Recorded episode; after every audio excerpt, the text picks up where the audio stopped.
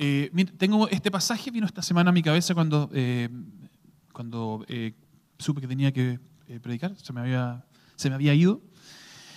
Y tengo Oseas 6, del 1 al 3. ¿ya? voy a leer la versión NBI, así que en sus celulares, si alguno tiene papel, ¿alguno tiene Biblia papel acá? Son por favor, levante, levante la Biblia de papel. Que son, son pocos. Ni siquiera digo somos, son pocos. Yo tengo una Biblia así de toda la vida, así, pero que una reina valera del 60, así como Dios manda.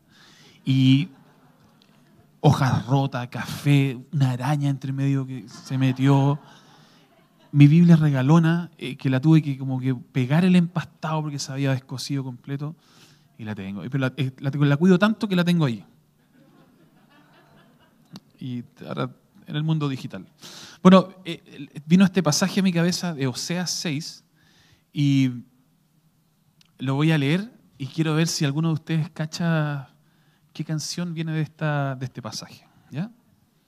Vengan, volvamos al Señor él nos ha despedazado, pero nos sanará. Nos ha herido, pero nos vendará. Después de dos días nos dará la vida. Al tercer día nos levantará y así viviremos en su presencia. Conozcamos al Señor, vayamos tras su conocimiento. Tan cierto como sale el sol, Él habrá de manifestarse. Vendrá a nosotros como la lluvia de invierno, como la lluvia de primavera que riega la tierra. ¿Qué canción es?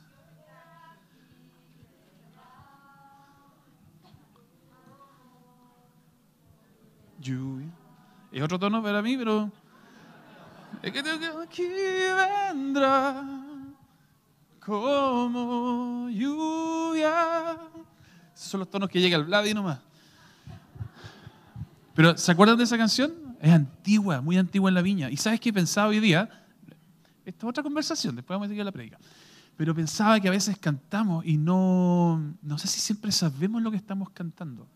Y tenemos algunas canciones, claro, es una canción que a veces hay que tratar de entender un poco el contexto de lo que está pasando, que es lo que voy a hacer, eh, pero es bueno que es cantar también con entendimiento.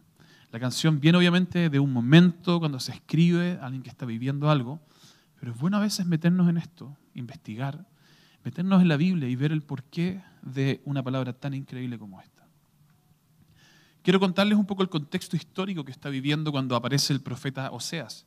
el profeta Oseas aparece eh, profetizando en el reino del norte. Israel se ha dividido, están 10 eh, tribus para arriba, dos para abajo, generó una división y estas tribus que están arriba, eh, viniendo después de un periodo de mucha abundancia, comienzan a perderse. Comienzan a olvidarse de Dios y cuando comienzan a olvidarse de Dios deciden hacer algo que fue muy muy fuerte y es traer un becerro de oro y comenzar a adorarlo. Así que cuando Oseas aparece, el pueblo está perdido. Eh, están adorando un ídolo, están adorando un becerro de oro, y esto está trayendo un caos social muy fuerte a Israel. Caos social, político y económico.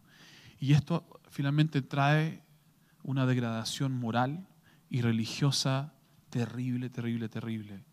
Comienzan a haber revueltas, comienzan a haber golpes militares, asesinatos de reyes.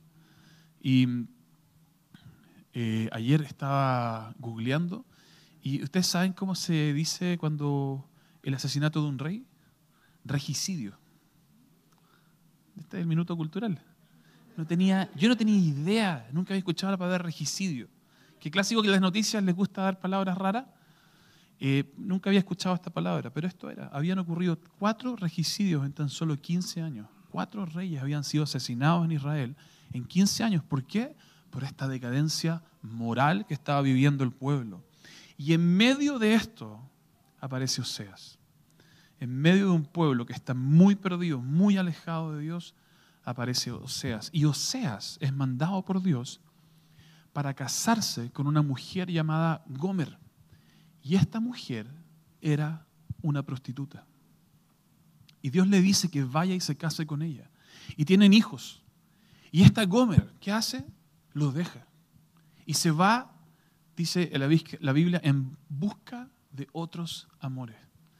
Y se mete con otros hombres y se, y se vende a otros hombres. Y entonces Dios le dice a Oseas que vaya y la encuentre y vuelva a comprarla, pague el precio de ella y vuelva a estar con ella. Oseas vino a mostrarnos con esto y fue el mensaje de Dios para el pueblo que les decía, ustedes son como una prostituta que va en busca de otros amores y me deja, pero aún así yo haré todo lo posible por conquistarlos, por volver a traerlos, por buscarlos una y otra vez, hasta que ustedes decidan quedarse en esta casa conmigo. Algo que amo de Dios es que Él no tiene problemas de autoestima. Así que su autoestima no está en juego cuando nosotros nos comportamos infielmente con Él. Y Oseas debe ser uno, de los reflejos más claros, vívidos de este Dios que está dispuesto a hacer todo por llamarnos, por atraernos y porque podamos ver que Él es el amor que tanto necesitamos en nuestra vida. Oseas ha sido llamado el profeta del amor. Y en medio de este contexto que les estoy contando, aparece el capítulo 6. Y parte el versículo 1 diciendo esto, vengan y volvamos al Señor. Él nos ha despedazado, pero nos sanará. Nos ha herido, pero nos vendará. Y el pueblo está reconociendo que lo que están viviendo hoy día es producto de haberse alejado de Dios. Ellos asumen que esta es una consecuencia y eh, atribuyen a Dios esto que está ocurriendo con ellos. Porque lo que Dios muchas veces hace, Él siempre trata de llevarnos hacia Él y conquistarnos y conquistarnos, pero a veces cuando estamos tan perdidos y estamos metiéndonos en nuestros pecados y no estamos escuchando nada de Dios, hay tiempos en que Dios hace esto y nos suelta. No para que nos perdamos y nunca más volvamos, sino porque a veces, cuando ya no escuchamos su voz, lo único que puede hacer es soltarnos y esperar que llegue el minuto en que toquemos eh, fondo y desde ese lugar nos demos cuenta de qué ha pasado con nuestras vidas. Y el pueblo de Israel está en ese lugar y reconoce que Dios les ha dado, los ha dejado en este lugar de decadencia pero a la vez reconocen que el único que podría venir y sanar y restaurar es Él. Reconocen también que la restauración solo puede venir de este Dios. Por eso dice, vengan, volvámonos al Señor. Él nos ha despedazado, pero nos sanará. Nos ha herido, pero nos vendará. Y entonces aparece el versículo 3, porque el versículo 2 es una profecía de Jesús, pero el 3 dice esto conozcamos al Señor, vayamos tras su conocimiento. Tan cierto como sale el sol, Él habrá de manifestarse. Vendrá a nosotros como lluvia de invierno, como lluvia de primavera que riega la tierra. Y aquí quiero darles un contexto eh, más geográfico de lo que está pasando. Eh, la agricultura era el sustento principal de Israel vivían de eso y vivían también de eso también porque había que alimentar desde ese lugar también a los animales y todo. Así que era, era algo esencial en la economía de ellos. Pero ellos habían vivido por 400 años en Egipto. Y Egipto y el otro gran imperio de esos tiempos tenían una condición muy distinta a Israel. Los dos grandes imperios de ese tiempo eran Egipto y Asiria. Y ellos tenían ríos que aseguraban eh, su agricultura. En Egipto, ¿cuál era el gran río que había? El Nilo. Muy bien. ¿Y en Asiria? ¿Alguien aquí? El Éufrates y el Tigris. Así que, esta es una clase de historia. Eh, así que lo que está pasando en realidad es que este ha sido el estilo de vida que han tenido los israelitas en Egipto por todos estos años. Están acostumbrados a que hay un río que trae, que riega las aguas. Cuando el Nilo eran tiempos de crecida, se, salía el agua para afuera y el trabajo de los, de los israelitas era canalizar las aguas simplemente para que llegaran donde tenían que llegar. Pero son sacados de este lugar a una tierra que es muy distinta. Una tierra que tiene un río, que es el río Jordán, pero que ese río Jordán sirve para refrescarse las patitas y para bautizarse, y ahí estamos. más agua no, no trae. Entonces Dios les dice esto, Deuteronomio 11:10, esa tierra de la que van a tomar posesión no es como la de Egipto, de donde salieron.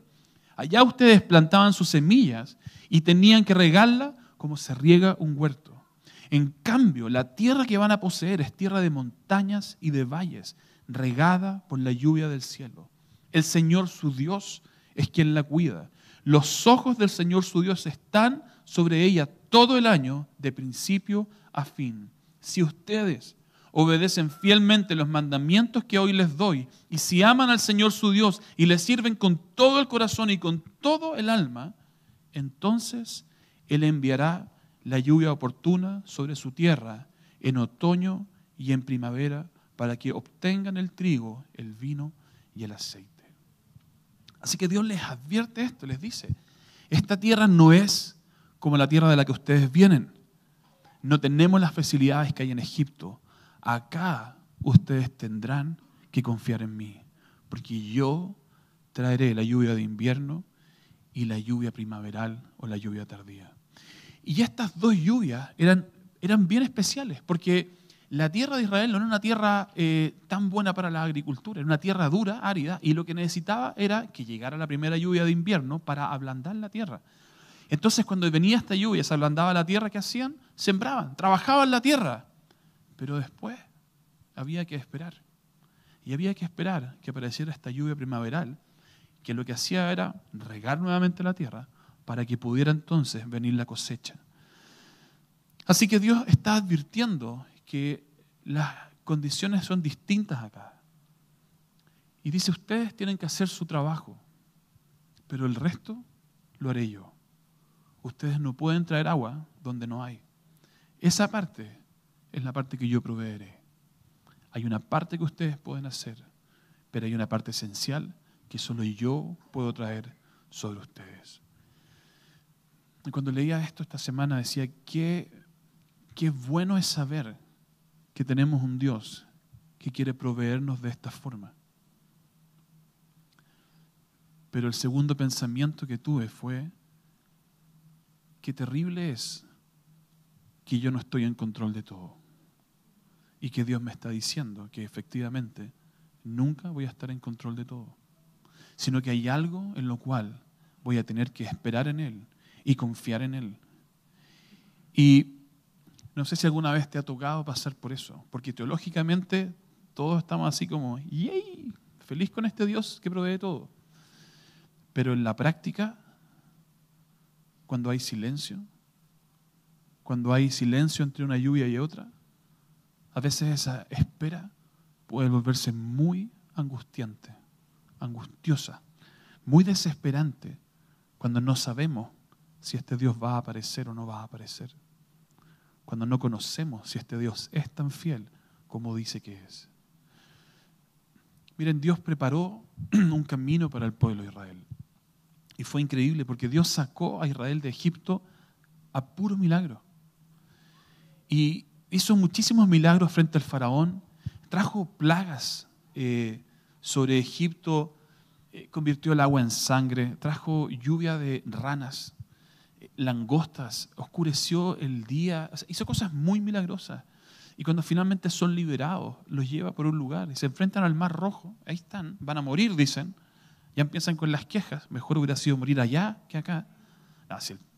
a modo de pelambre, eran buenos para quejarse estos gallos. Y, y, y están frente al mar rojo. ¿Y qué hace Dios? Lo separa. Y este pueblo cruza nos podemos meter en la cabeza lo que significa cruzar un lugar que es un mar, que Dios los separe para que ellos puedan cruzar y cruzan.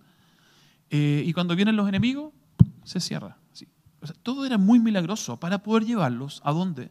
A un lugar donde fluye leche y miel. Hay una meta en ellos, que llegar a esta tierra prometida. Un lugar donde fluye leche y miel. Y, en este viaje que dura 40 años, 40 años, eh, ¿Sabían que el viaje duraba solo 11 días de distancia? No, este lado está estudiando. Y se demoraron 40 años. Adivinen por qué. Como decía mi abuelita, duros de mollera. Eh, y en ese lugar, ¿qué hizo Dios? Hizo puros milagros. Este pueblo estaba ahí y dependían de Dios. ¿Y Dios qué hizo? Trajo agua. Sacó agua de la roca. Eh, trajo el maná. alimento todos los días. Y, y con algo bien especial, porque este alimento no se podía guardar para el día siguiente, porque se echaba a perder, excepto el sexto día. Ahí podías guardar para el día siguiente, porque el último día es día de reposo. Entonces, increíblemente, el pan que se echaba a perder de un día para otro, en el sexto día, no se echaba a perder. Muy milagroso todo lo que Dios hacía por ellos. Y en uno de esos días se aburrieron y estaban aburridos del maná y se quejaron. Quejones. ¿Y qué hicieron? Querían carne. Y Dios, ahí yo lo aplaudo, porque tiene un humor negro Dios, pero así, yo amo el humor negro, contra lo máximo. Y Dios tiene un humor negro, le dice, yo les voy a, yo les voy a dar comida a estos cabros. Y les tira codornices. Pero dice que es tal la cantidad de codornices que el suelo está cubierto, como un metro de puras codornices. Y dice que las codornices les da hasta que les salga por las orejas las codornices. Así como se, quejaron, se quejaron, ya, le digo, ahora les voy a dar carne. Me gusta esa cosa de así como, Nunca he hecho eso con mis hijas, créanme. No van, a, interpretarme mal. Pero, y el pueblo después sufre eso, porque lo que viene después es la pudredumbre de todas esas codornices tengo un mensaje sobre para otra vez. Bueno también. Eh, esto de echarse barra propio es como porque no pasa nada. Entonces pasa todo esto y además 40 años en el desierto con la misma ropa. 40. ¿Cuánto te dura hoy día una polera? sin cambiar de talla. Pero ¿cuánto duran? Yo, ¿les puedo contar algo bien íntimo? Porque estamos conversando yo, mis poleras me duran dos posturas y se me llenan de hoyitos acá. Y las odio. Y casi no ocupo poleras por lo mismo. He cambiado el cinturón no sé cuántas veces y ahora tengo uno que, ya digo, este no tiene como hebilla metálica, no, sé qué hacer ya. Pero 40 años, imagínate con la misma polera, ni un hoyo, ni uno, ahí impecable. Mira la provisión de Dios para ellos. Hasta que finalmente, después de 40 años, proveyendo Dios todo lo que necesitaban, dependiendo de Dios, llegan a la meta.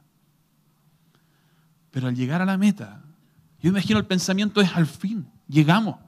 Este es el lugar de descanso. Ahora aquí podremos tener todo lo que necesitamos. Ahora podremos hacer la vida que tanto hemos esperado, 40 años para llegar acá y 400 años antes de esclavitud. Pero al instalarse, el mensaje de Dios es, sí, pero van a tener que seguir dependiendo de mí. Porque la lluvia que necesitan ustedes para regar la tierra es algo que solo yo puedo proveer. Y entonces, el minuto en que ellos pensaron que ya iban a descansar de tener que esperar de Dios, después de 40 años, se dan cuenta que no. Que en realidad lo que Dios está haciendo y lo que Dios está buscando es mucho más profundo que simplemente llegar a la tierra prometida. Dios está haciendo un proceso para llevarlos a un lugar de dependencia. Y vaya que es difícil depender de otro. Qué difícil es depender de este Dios que además parece ser invisible. Pero Dios nos dice esto. Si pedimos, Él vendrá. Tan cierto como sale el sol, Él habrá de venir. A veces podemos estar viviendo un tiempo de lluvia, abundancia, pero siempre entre una lluvia y otra habrá un tiempo de silencio. Y la pregunta en realidad que quiero lanzarles hoy día es esta. ¿Cómo va a ser tu espera entre una lluvia y otra? ¿Sabiendo que Dios vendrá o temiendo que nunca venga. Es muy, es, muy distinto cuál es el tipo de espera que vas a tener entre una lluvia y otra. Justo estaba orando por una persona en la primera reunión y le decía que Dios guarde silencio no significa que Él no esté. Él siempre está. Silencio significa solo eso, silencio. No significa ausencia. Así que la pregunta es, ¿cómo va a ser tu espera? La tierra prometida parecía ser la meta para el pueblo de Israel, pero no. La meta de Dios era el proceso, el proceso de un pueblo que se volvía dependiente de Él. Una búsqueda que Dios sigue haciendo hoy con nosotros, de, un pueblo y de hijos que nos volvamos dependientes a Él. Y por eso los lleva por una tierra, por un desierto y por una tierra donde aún tienen que depender de Él. La Biblia dice por todas partes que lo que Dios anhela es un pueblo que se vuelve a Él. Es más, Dios no puede resistir un pueblo que se vuelve a Él. Dios no resiste cuando sus hijos se vuelven a Él. Cuando sus hijos se arrepienten. Dios no resiste eso. Dios no resiste cuando nosotros decidimos dejar nuestra independencia y correr a Él para depender de Él. Yo creo que hay algo que derrite su corazón y es cuando eso sucede. Cuando estuve la semana pasada, eh, justo antes de los bautizos en el paseo, y estaba conversando con los que iban a ser bautizados, les hablaba de esto. El arrepentimiento para nosotros muchas veces ha sido un cambio de conducta nomás. Ya esto no se puede hacer porque está malo. Me arrepiento de haberlo hecho porque está malo, así que ahora me voy a apartar de esta forma. Pero el arrepentimiento en la Biblia ocupa una palabra que se llama metanoia. Y metanoia es no una nueva forma de comportarse, sino una nueva forma de pensar. Es cuando ocurre algo mucho más profundo en nosotros. Y es que internamente, realmente, ya no queremos hacer lo mismo de antes. No es que no queremos en el pensamiento así como ya no lo voy a hacer, no lo voy a hacer. No, no, no. Realmente no queremos. Y eso ocurre cuando hemos llegado al punto de reconocer que nuestra vida independiente de Dios no ha servido y no ha sido suficiente. Entonces nos volvemos a Él. Mira, eh, esto no lo tengo anotado, pero me acuerdo de esto. Génesis, al principio, la primera tentación de Adán y Eva es esta. ¿Qué es lo que le dice eh, la serpiente? Si tú comes de este árbol, conocerás el bien y el mal y serás como Dios. Entonces, por un segundo, estos, estos dos que estaban ahí felices, se les despierta algo que se vuelve muy sabroso. Es la capacidad de ser independientes y ser dioses y no depender de otro Dios. Qué interesante es que yo pueda definir lo bueno y lo malo y no tener que seguir la voz de un Dios que me dice, esto es bueno y esto es malo. Qué bueno es si yo mismo puedo tomar estas decisiones y no tener que someterme a nadie. Y entonces se volvió tan deliciosa la idea de independizarse. ¿Y qué hicieron? La consecuencia de eso vino vino sobre ellos, una muerte espiritual profunda. Entonces Dios desde este lugar les dice, ya, ¿quieren ser independientes? ¿Quieren ser dioses? Sí. Bueno, este es el carácter de un Dios. Y entonces les pone los diez mandamientos. Y les dice, si quieren ser un Dios, cumplen esto. Y entonces el pueblo trató de cumplirlo. E hizo todos los esfuerzos del mundo por tratar de cumplirlo. Y aparecieron distintas sectas. Y aparecieron los fariseos, que eran así los que más cumplían la ley, pero nunca era suficiente. Entonces Dios dejó estas leyes ahí que se volvieron agobiantes, agotadoras, ahogantes para nosotros, para finalmente llegar a un punto en que nos diéramos por vencidos de este intento de querer ser dioses y de querer ser independientes de Él, para reconocer que no teníamos cómo llegar a ese lugar y entonces rendirnos y decir, Dios no hay cómo. No tengo cómo ser como tú. Lo he intentado por años y no puedo. Necesito un Salvador. Necesito ser rescatado. Y entonces en ese minuto es cuando de nuestra independencia nos damos cuenta que nos sirve y que no ha traído el fruto que tanto necesitamos, que tanto anhelábamos. Y entonces nos rendimos a Él. Y finalmente sucumbimos ante Él. Y queremos depender de Él. La tierra prometida nunca ha sido la meta. Es el proceso de llevarnos a un lugar donde aprendamos a depender de Él. Y para los que estamos en el lugar de que nos cuesta horrores depender de Él, quiero decirte esto. No lo veas como un lugar de culpa. te lo predico desde el lugar de decir, me cuesta muchísimo depender de Él. Yo, yo hago golpes de Estado en esta relación a cada rato. Le quito las llaves de la ciudad, se las quito a cada rato. Y digo, no, porque muchas veces creo que tengo mejores ideas que Él. Es bien tonto de mi parte, pero la verdad es que me pasa todo el tiempo. ¿Cómo es esto? No, digo, Dios, sí. Esta cuestión de haber servido hace dos mil años atrás, pero ahora no. O sea, tenéis que actualizarte. Entonces, yo, yo peleo harto con él. Discutimos harto. Me va pésimo, sí. Eh, pero me he atrevido a discutir con él porque también lo escucho de vuelta. ¿Se demora? ¿Me demoro yo en escucharlo de vuelta? Sí.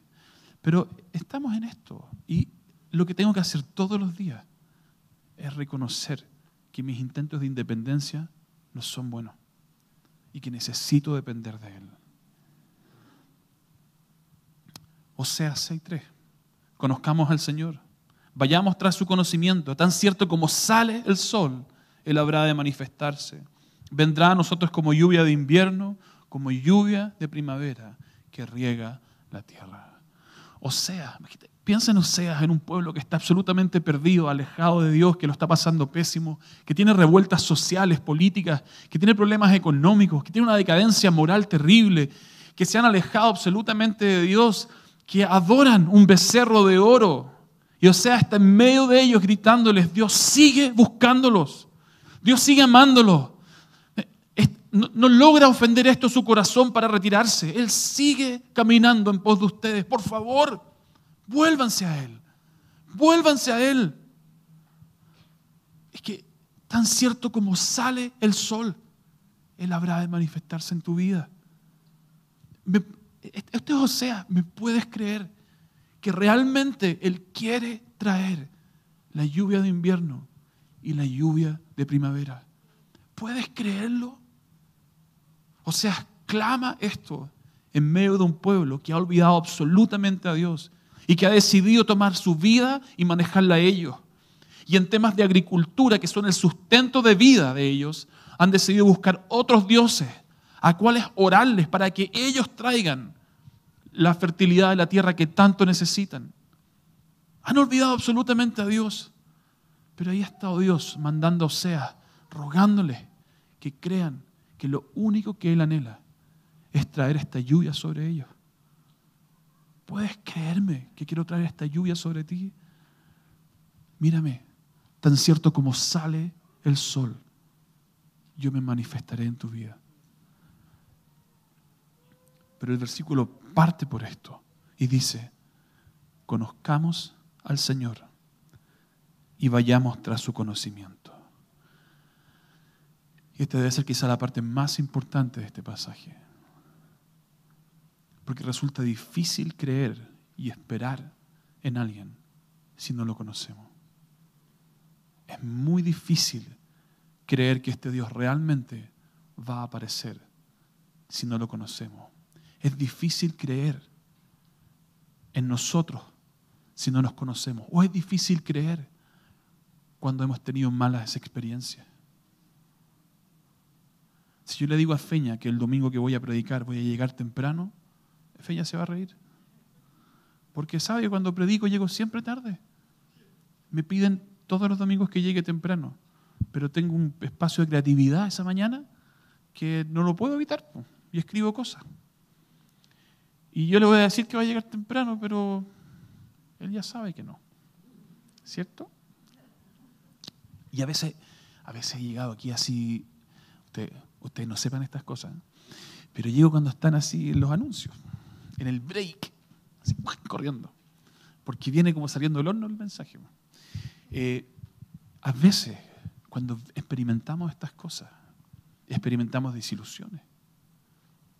Nos cuesta entonces creer que alguien sí pueda responder a esas expectativas.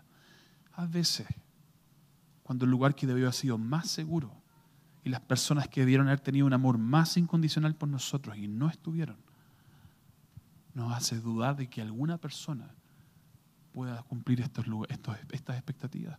Que un Dios pueda realmente ser así de fiel como dice que es. Y entonces por eso seas parte diciendo esto. Conozcamos a Dios.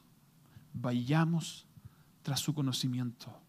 Porque si lo conocemos, si realmente descubrimos quién es Él, si nos metemos en una relación profunda con Él, si logramos tener intimidad, si logramos pasar todo el tiempo en su presencia, si logramos conectarnos con Él, entonces vamos a conocer cuál es su corazón. Y entonces sabremos que tan cierto como sale el sol, Él se va a manifestar. Y sabremos que Él va a venir con su lluvia de invierno y vendrá un silencio y vendrá la lluvia primaveral y todo lo que nos ha prometido será verdad.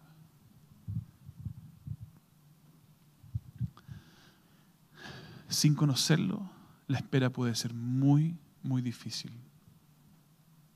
Puede tener muchísima angustia y muchísima desesperanza, porque no conocemos quién es Él.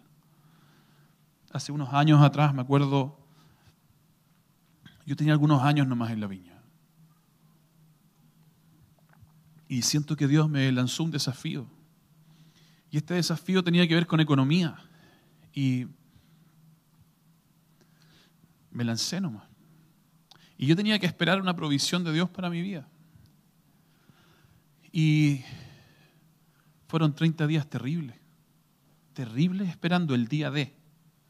Así como imagínense que hay que esperar el día 30 que Dios traiga provisión. Yo partí angustiado el día 1. Mal al día 20 a Dios le mandé la punta del cerro, con otras palabras, porque estaba indignado. Porque como Dios no me habla, no me da señales, o no me tira algo en el camino, como diciendo, sí, no te preocupes, esto viene. Y finalmente nos peleamos. Bueno, me peleé yo nomás, él no, pero yo me peleé con él. Y estaba enojado, estaba enojado, enojado, enojado. Eh, y, y finalmente, el día de, Dios trajo la provisión. Me choreé más. Y le dije, pero ¿cómo haces esto? O sea, yo, yo respeto tu humor negro, pero acá te pasaste. O sea, rompiste códigos. ¿Por qué haces esto? ¿Por qué tiras el chicle tanto? ¿Por, qué tanta maldad? Así, cuando yo me enojo, me enojo. Eh, y Dios me habló. Yo, mira, fue algo bien poderoso para mí cuando Dios me habló. Me dijo, Tich, Tich me dice, Tich me dice, eh, yo actúo conforme a mi carácter. Y yo soy fiel. Y yo te dije que ese día tú ibas a tener lo que te había prometido. Me acuerdo porque Roger, cuando me lancé en esto, le dije, Roger, ¿qué hago? Y él me dijo, mira, si Dios invita, él paga. Poco espiritual lo encontré, oye. Yo me esperaba un versículo así, pero pulento. Si Dios invita, Él paga. Dije, tampoco me ayudó mucho eso. Así que ya estaba tembleque ahí con la cosa. Y cuando ya veía que esto no aparecía, estaba mal, lo estaba pasando muy mal. Lo pasé muy mal. 30 días angustiado hasta que de repente apareció toda la provisión. Entonces hablé con él y ahí Dios me dijo, Tich, me dijo, este, este es mi carácter. Yo soy fiel y yo voy a cumplir. Y yo no tengo por qué darte señales antes de algo que yo sé que voy a hacer y que te dije que lo haría. Yo no tengo que cambiar, me dijo. Y ahí se quedó en silencio, esperando que yo dijera algo. Y yo caché, pues, igual a buen entendedor pocas palabras nomás, pues le dije, parece que yo tengo que cambiar. Y claro, él no tiene que cambiar quién es. Y si Él dice algo y lo va a hacer, lo va a hacer. No tiene por qué hacer previas para que yo esté relajado. Lo que yo necesitaba era conocerlo y era descubrirlo. Y en vez de enojarme, era simplemente descansar y saber que Él lo haría. Y Él lo hizo. Su provisión fue milagrosa en ese minuto. Y yo descubrí a este Dios, que en realidad es fiel y leal. Y que siempre está sobre nosotros. Y que puede guardar silencio, pero siempre trae la lluvia primaveral.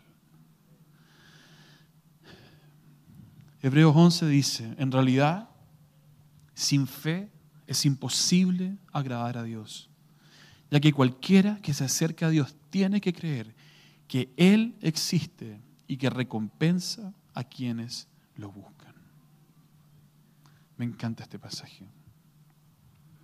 Si nos acercamos a Él, tenemos que creer que Él existe. Tenemos que creerle. No solo, no solo creer que Él existe, sino creerle y saber que Él recompensa a quienes lo buscan. Así que, ¿qué es lo que Dios está buscando de nosotros? Miren lo que dice Oseas 6, 6. Quiero que demuestren amor. No quiero sacrificios. Más que ofrendas quemadas, quiero que me conozcan. Lo que Dios quiere es que lo conozcamos. Porque si lo conocemos, entonces vamos a poder descansar. Y por eso Jesús dijo, vengan a mí todos los que están cansados, cargados, trabajados, y yo les daré descanso para el alma. ¿Qué está buscando Dios? Quiere que descansemos. Quiere que finalmente paremos esta búsqueda incansable con todos nuestros esfuerzos y nuestra independencia de encontrar la respuesta para ir a Él y descansar en Él. Pero ¿cómo vamos a hacerlo si no lo conocemos? Si no confiamos en Él. Y quiero decirles esto porque no quiero que acá se vayan así como sintiéndose como el ajo, así como que soy lo peor que hay. Ya que fue lo que me pasó ayer, venía con este mensaje así apaleado. Pero Hebreos dice, no tenemos un sumo sacerdote que no pueda compadecerse de nuestras debilidades. Tenemos uno que se compadece absolutamente de nosotros, que entiende todo, que es tal lo que quiso hacer que se vino a la tierra, se convirtió en hombre, se despojó de su divinidad y comenzó a caminar en medio de nosotros para comprender en carne viva lo que significa estar en este mundo, caminar rodeado de una cultura que va hacia otra dirección, lo que significa estar acá y lo que significa incluso cuando nuestra relación con Dios se corta, como ocurrió en la cruz. Y entonces sus palabras fueron, ¿por qué me has abandonado? Vino y se hizo hombre para poder comprendernos tan claramente en que entonces podría traer esperanza a nuestra vida, de que Él es un Dios que se compadece de nuestras debilidades, porque nos entiende completamente, sabe lo que significa vivir en una cultura que va a contracorriente, sabe lo que significa trabajar y trabajar para tú alcanzar todas tus cosas con todo tu esfuerzo.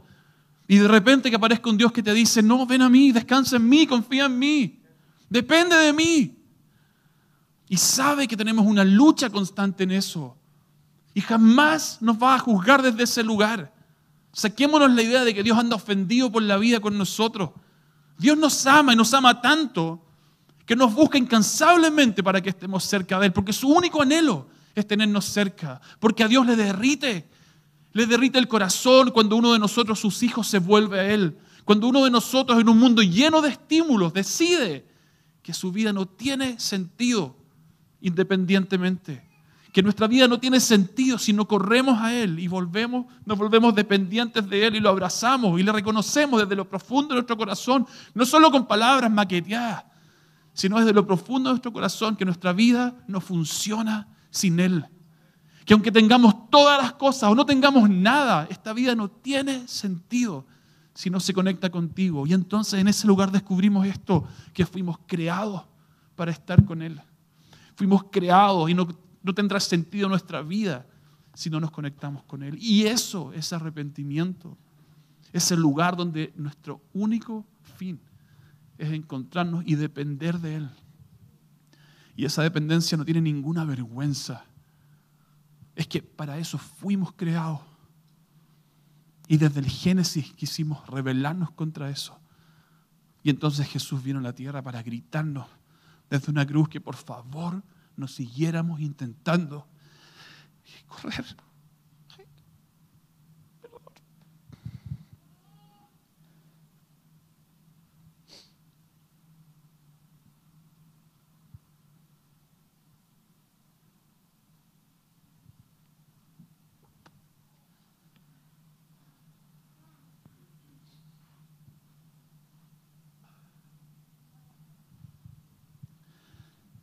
Perdón.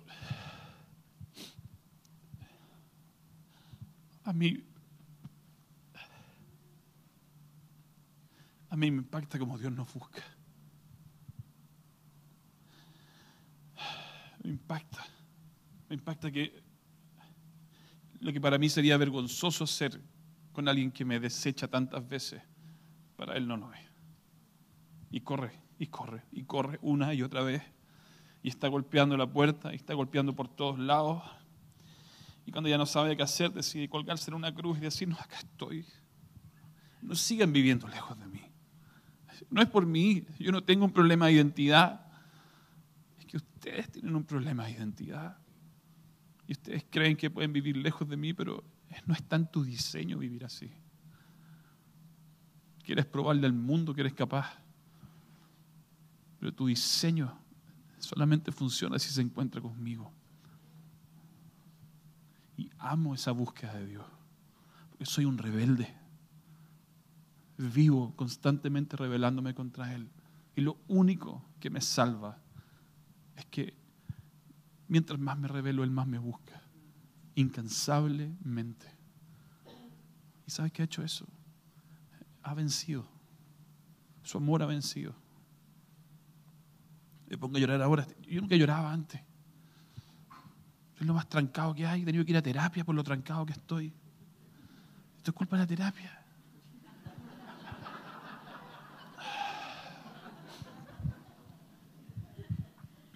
Pero esto es lo que siento. Que todos mis temores han sido vencidos por su amor. Y entonces, ¿qué quiero? Quiero correr a Él. Quiero descubrir y quiero encontrarme con este Dios y no tener duda de que cuando Él me dice que tan cierto como sale el sol, Él habrá de venir. Es la verdad que rige en mi vida.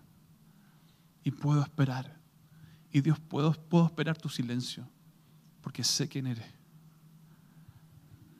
Pero no es fácil. Y Dios nos entiende. Y se compadece de nosotros. Y nos espera. Y como nos entiende tan bien, nos busca una y otra vez. Un pastor que conozco escribió esto con respecto a la oración.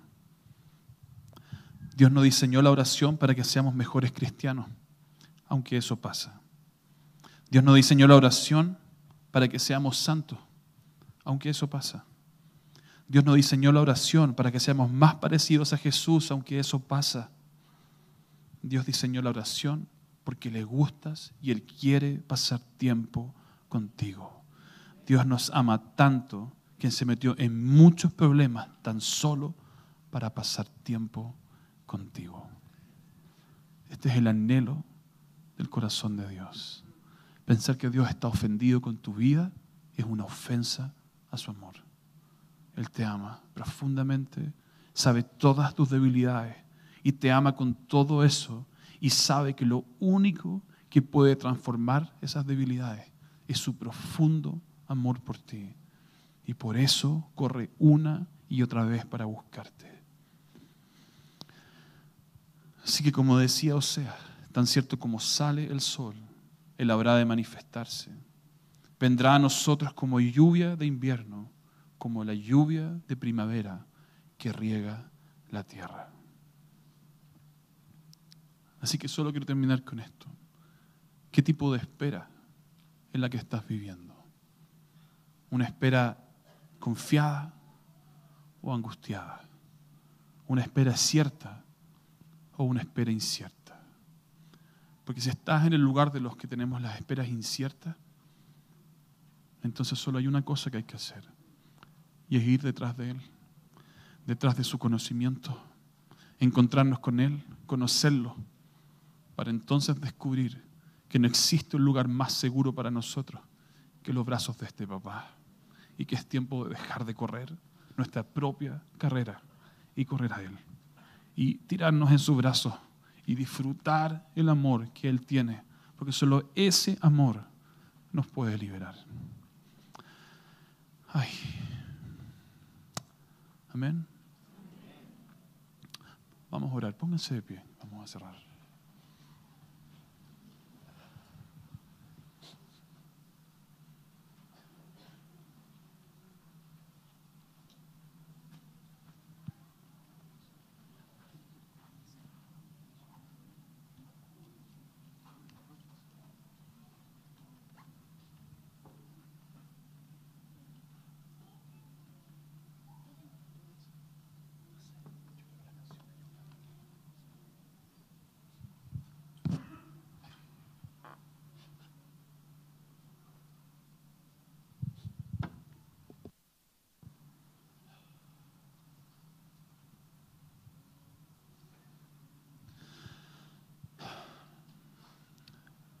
Quisiera, eh,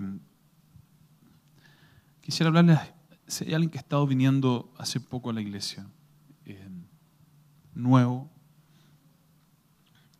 y, mientras estaba hablando, quizá no entiendes todo, ni siquiera entiendes mucho de la adoración, la canción, la banda que hay arriba. Eh, pero si hay algo que se ha estado conectando dentro de ti. Mira, me acordé ahora, eh, escuché la semana pasada una prédica de un pastor que se llama Jim Simbala. Y él contaba cuando estaba en su iglesia un día domingo, cuatro reuniones, miles de personas. Y en el tiempo de administración pasó una persona adelante que claramente venía de la calle. Y dice que cuando se acercó, el olor que había en la persona era terrible. Dice, no podía hablar, no podía acercarme, pero el olor que había en él, decía, muy fuerte, habían signos claros de abuso de sustancias, de droga, de alcohol. Y entonces simplemente saqué dinero y se lo pasé. Pero el hombre me miró y me dijo, no quiero tu dinero, necesito el Jesús del que me estás hablando. Porque si no lo tengo a Él, yo sé que voy a morir afuera.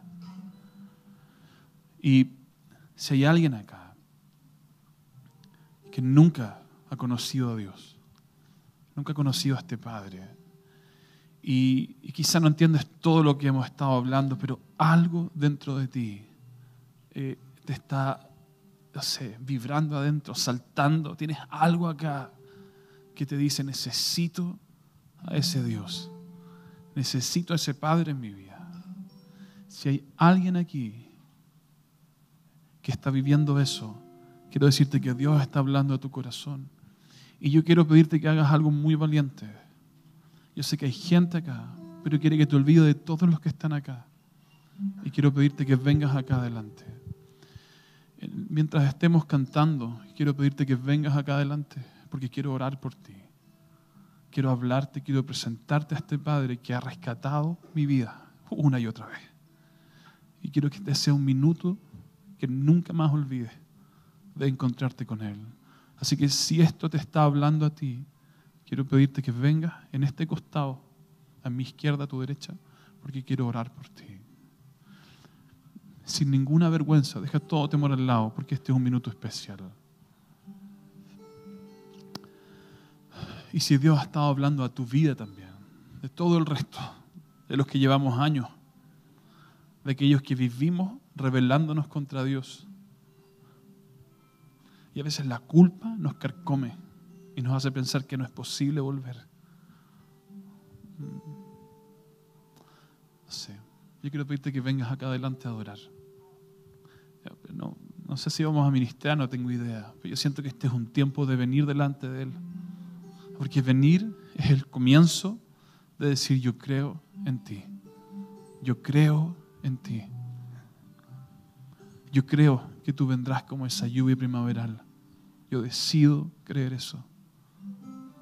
Pero así como oraba el centurión, ayuda mi incredulidad. Ayúdame Dios en mi incredulidad. Quiero creerte más. Quiero conocerte más. Si no quiero seguir viviendo la vida que tengo hasta hoy.